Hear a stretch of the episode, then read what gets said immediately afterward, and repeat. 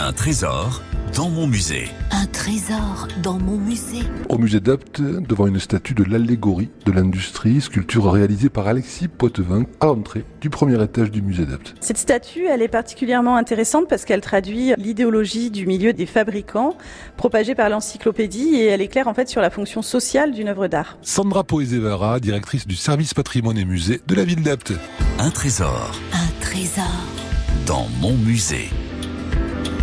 Il s'agit d'une sculpture euh, en plâtre modelée sur une armature en bois et qui mesure euh, 1m75 de haut.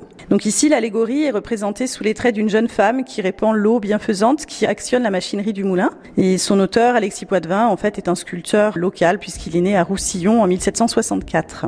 Cette euh, statue a été commandée par Elzéar Bonnet, qui était en fait à la fois un faïencier, mais qui euh, était également un propriétaire terrien, et puis qui disposait d'un moulin à énergie hydraulique au faubourg des Cordeliers à Apt. Pour ce moulin, il avait commandé donc cette sculpture en 1810 en même temps qu'une autre allégorie qui était une allégorie de l'agriculture. Ces deux statues en fait étaient placées l'une en face de l'autre à l'entrée de son moulin. Elles traduisaient en fait l'idée que se faisait ce groupe social auquel euh, appartenait Elzéar Bonnet de la finalité de son travail, c'est-à-dire apporter la richesse et le bonheur à ses compatriotes. Un trésor Un trésor dans mon musée.